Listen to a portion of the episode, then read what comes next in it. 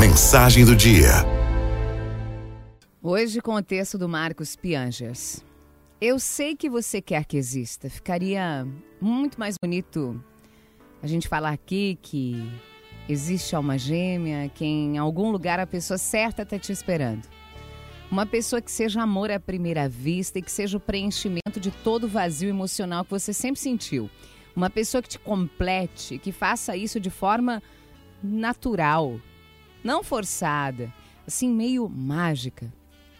Pois essa pessoa não existe. Eu vou dizer o que existe. Existe você bem e feliz e tão radiante que várias pessoas estão interessadas em você. Existe um ou outro hormônio, uma ou outra substância que funciona como mensageiro fisiológico. Existe coincidência de encontros, cheiros e conversas que te deixam ainda mais feliz e confiante. De vez em quando acontece, mas não existe alma gêmea. Porque nossa alma gêmea um dia acorda com o cabelo desarrumado e um bafo terrível. Você descobre que a sua alma gêmea odeia a sua série favorita, não gosta de viajar, tem nojo de sushi, tudo que você gosta. E como pode ser sua alma gêmea se não gosta de voz e violão em um barzinho?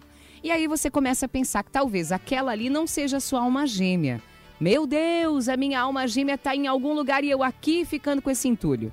Mas não existe. As almas se tornam gêmeas.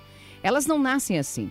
Você vai abrindo mão de umas coisas e a alma da outra pessoa abre mão de outras coisas. Um começa a acordar cedo para tomar café da manhã com outro, o outro aguenta até meia-noite para assistir um filme abraçado. Um vai lendo os mesmos livros do outro, um vai concordando com aquilo que você disse outro dia sobre aquela coisa que discordou na época. E aí um vai ficando meio parecido com o outro.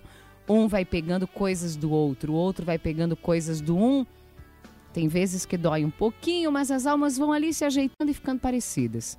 Vão ficando tão parecidas, tão parecidinhas, que coisa. Parece até que são almas gêmeas.